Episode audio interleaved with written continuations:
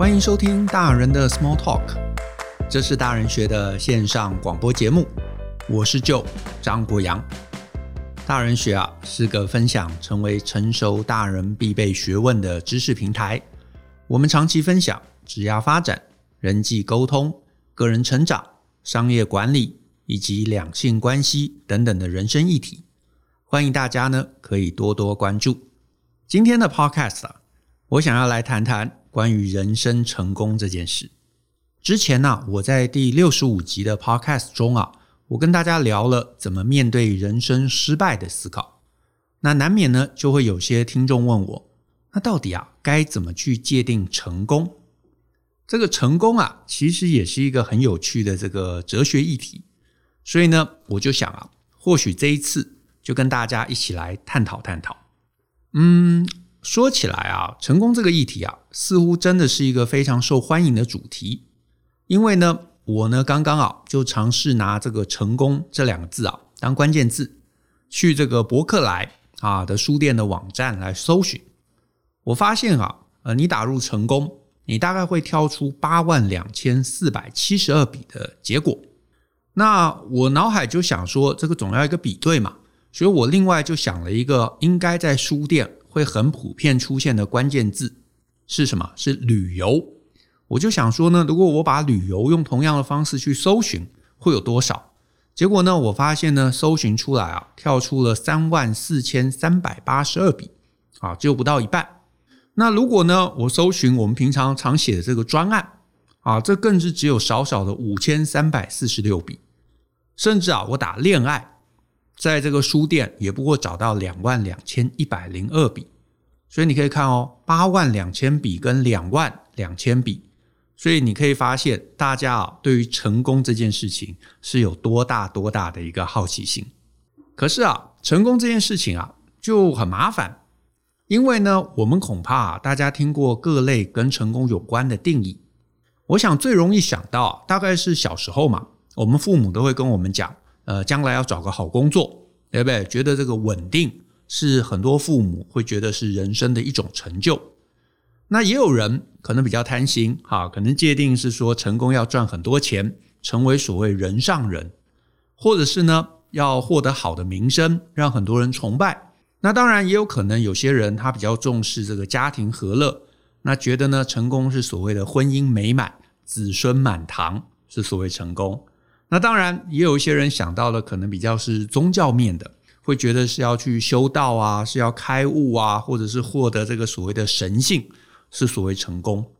那我自己其实从我自己很年轻的这个时候啊，我就会觉得这一类的定义，感觉总是有一些危险。怎么说呢？因为我觉得啊，如果我们以此啊来定义成功。似乎啊是很容易就会把自己引导到一个很偏颇的人生的这个路径上面。那这个概念是这样，就是如果大家还记得，我在这个第六十五集啊啊，也就是这个叫做关于面对人生失败的思考这一集，我在这个后半我有讲一段话，我说呢，我们啊其实从来没有真正的失败，但也从来不会有完全的成功。人生本来就是在不断失败的过程中，最终啊，尝试让自己处在一个时间够久的稳定。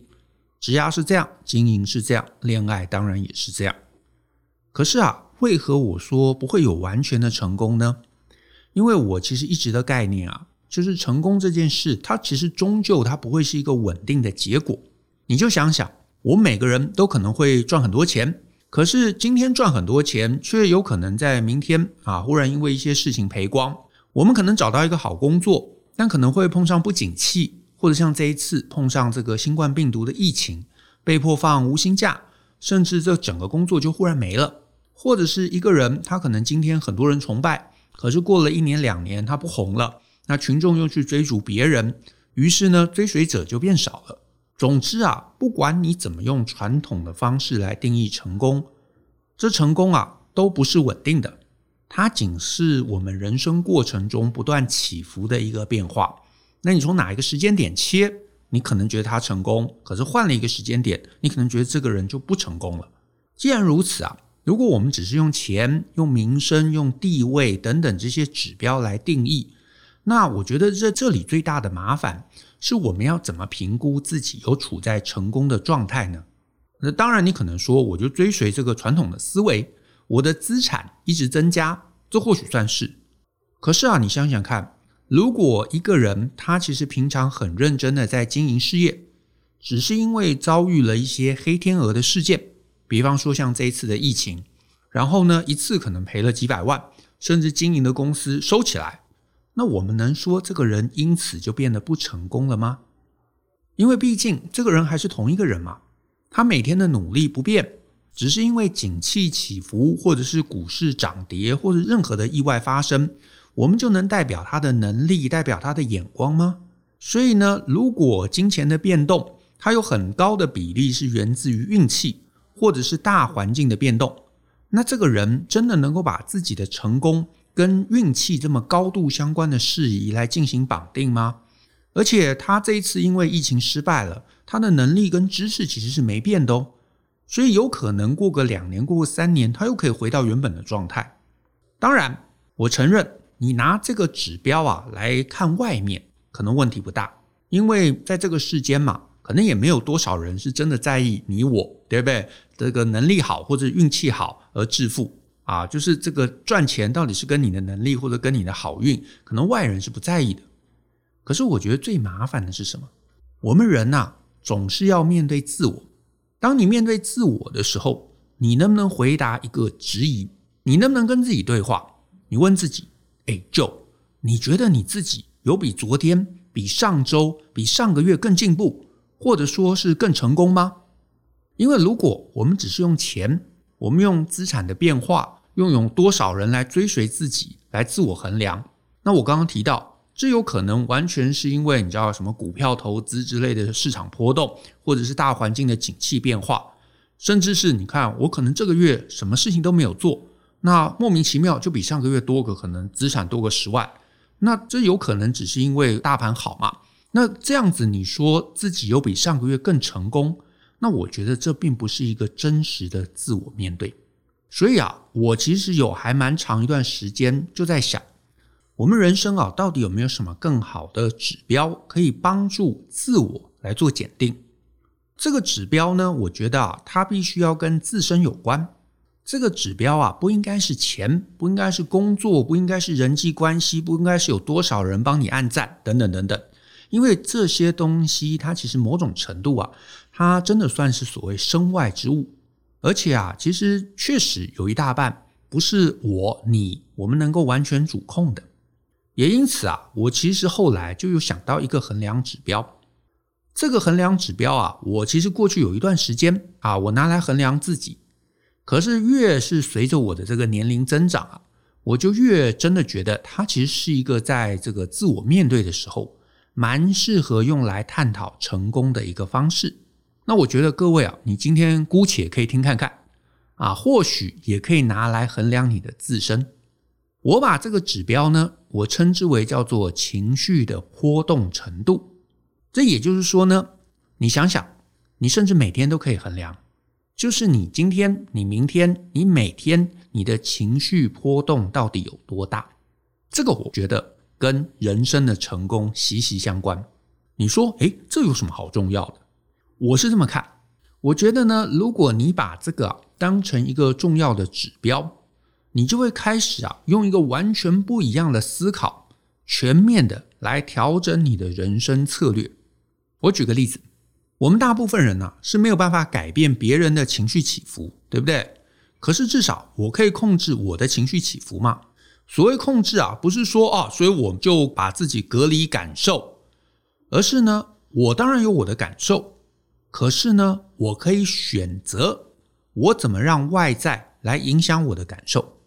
举例来说，我们每个人每天难免啊会碰到一些鸟事啊。可能你去这个这个某一个餐厅店里吃饭，然后呢，你觉得哇，今天这个服务生哇对我好像不是很客气，对不对？然后这个看我的眼神感觉怪怪的。那有些人就会生气，就会动怒，甚至会跟这个对方吵架。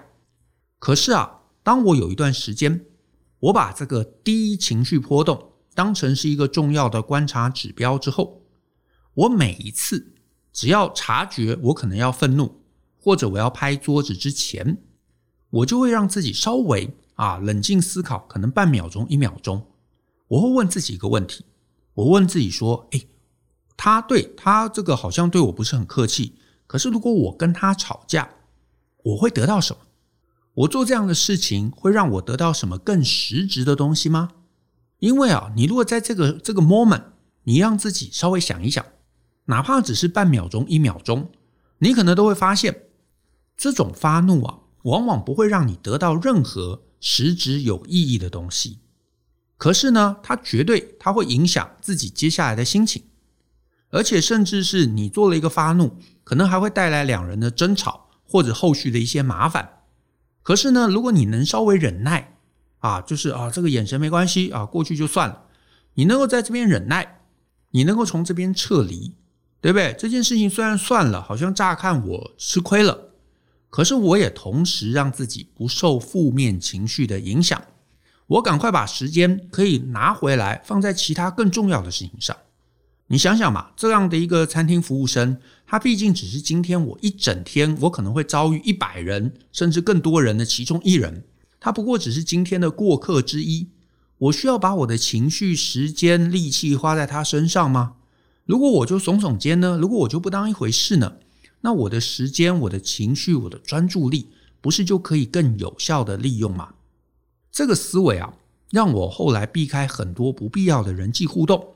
它也让我可以更专注，让我可以更有效地利用时间还有心力。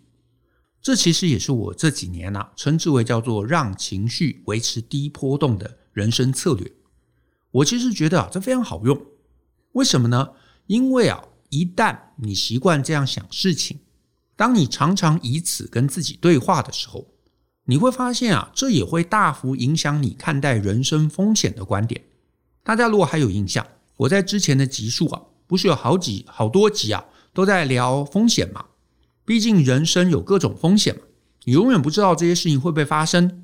可是你观察你身边大部分的人，其实就是随波逐流，有发生哇怎么办？很着急，想办法解决；然后没发生，就觉得哇我自己这个英明神武，赌对了，有没有？可是这种人生观啊，其实很容易会让自己情绪暴露在大悲。还有大喜之间，而这就是我之前提到所谓赌徒的人生思考。可是你反过来哦，你想想，如果，你把情绪平稳当成人生经营的一个重点，你其实是会每天思考：我接下来啊，哪怕是一周、一个月，甚至更长，我的人生可能会碰上什么厄运？这个厄运如果这个发生了，可能会走出几种剧本。对不对？会不会有第二波的感染？如果真的有发生在台湾，或者发生在任何的地方，对你的事业、对你的这个经营、对你的这个呃周围的人际关系，会有什么影响？你这些都想了，那你就会想，我能够做什么事情去排除厄运发生之后的麻烦？如果你开始习惯，你自然而然每天在做这样的一个思考，你就会有准备。有准备，一旦要是坏事发生了。你就会发现这些坏事自己可能早就考虑过了，而且也预做了准备。当然，坏事发生，情绪多少还是会被影响。可是你想过，你就能坦然的处理。而且呢，就算你之前其实你已经花了钱，可能买了保险或者准备了一些其他的备案，最后就算你想的坏事没发生，你可能也会觉得哦，还好没发生啊，也是松了一口气。这样子的一个思维，人生没有大悲大喜，可是你的人生稳定度却因为这个思维而同等提升了。这个啊，可能也真的也是我这么多年做专案的一个体悟。就是呢，我的观察是啊，有些专案经理他会很自豪，觉得自己啊是救火队，案子出了状况很紧张，然后跳出来解决，然后处理。我同意，你把自己当救火队。你会觉得啊，每天都很刺激，有没有肾上腺素的刺激啊，让你一整天都觉得充满活力。可是这个就是大悲大喜的人生，因为解决了大喜，失败了大悲。可是我自己后来的体悟啊，也就是我们在我们这一系列专案管理课程中不断灌输的我的人生体悟，就是呢，其实你唯一能做的就是尽量分析大局，预做排除。那这其实也是我们整个专案管理课程教的东西。怎么大家看得远？怎么分析？怎么预先排除？怎么思考风险？怎么解释给别人听？虽然我承认，我们之前也提过，你不管怎么预想，你都不可能看到非常非常远，你也都不可能让你的规划很准确。可是你有规划，你随着过程中变动的发生，你就可以在你的整个大局上面周详的兵推，你知道这些变动的影响，于是接下来。无论你是要调整计划，要去去协商资源，要去谈判，你至少能够保持一件事，叫做心平气和，而且及早准备。这些专案管理的手法要能够落实，其实背后的起点都是同一个，就是你是一个追求低情绪波动的人，因为你追求低情绪波动，你就会做各式各样的准备。你做了各式各样的准备，等事情发生了，你就可以轻易的。照着剧本把事情做好。其实啊，你如果常看我们大人学的文章，你大概都会注意到，我啊，还有 Brian，我们常常提到看懂局、找策略等等的内容，有没有？其实这些都是怎么样去稳定我们自身，怎么样去降低情绪波动背后该做的事情。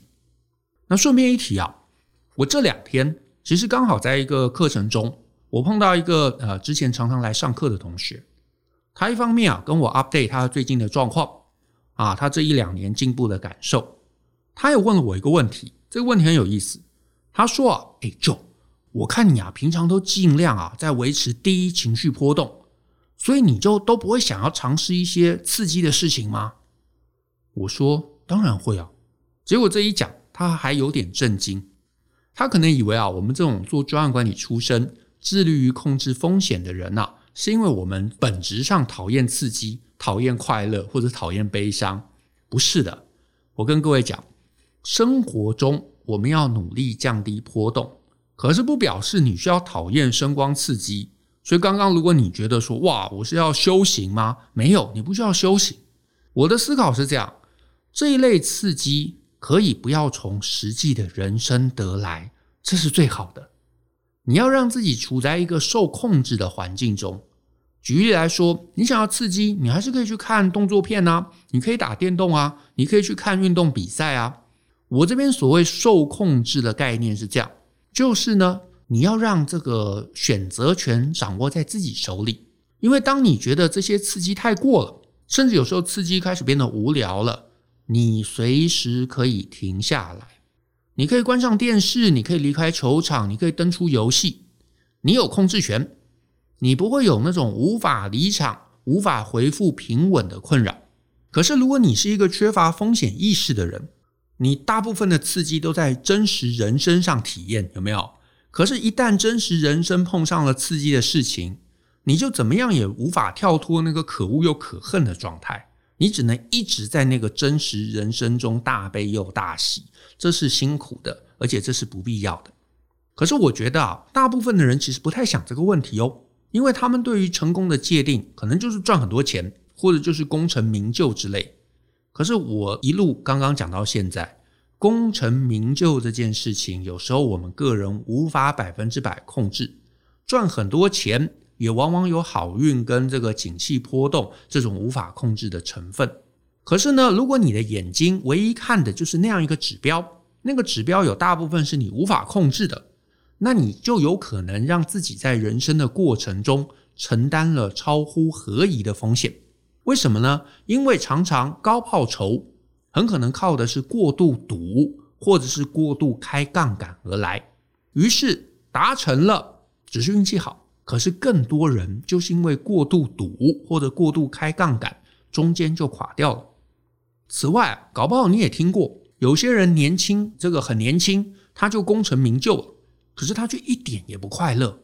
很多人就会好奇啊，为什么有些人功成名就却不快乐？我会觉得这背后常见的原因也跟人生策略有关。我是觉得啊，舒服的人生体验是你生活大部分的时候都保持预期。可是小部分的时候啊，能让你获得惊喜。可是你要达到这个境界啊，你其实反而要做一件事，就是凡事悲哀，凡事想坏一点。你凡事悲哀，凡事想坏一点，你就会预做准备。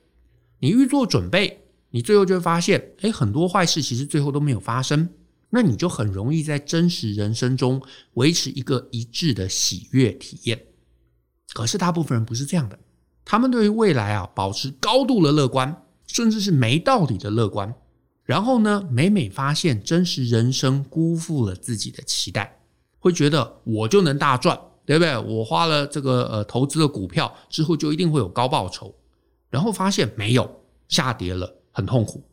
所以呢，想的时候大喜。觉得自己一定会赢，可是结果出来的时候，往往又体验大悲。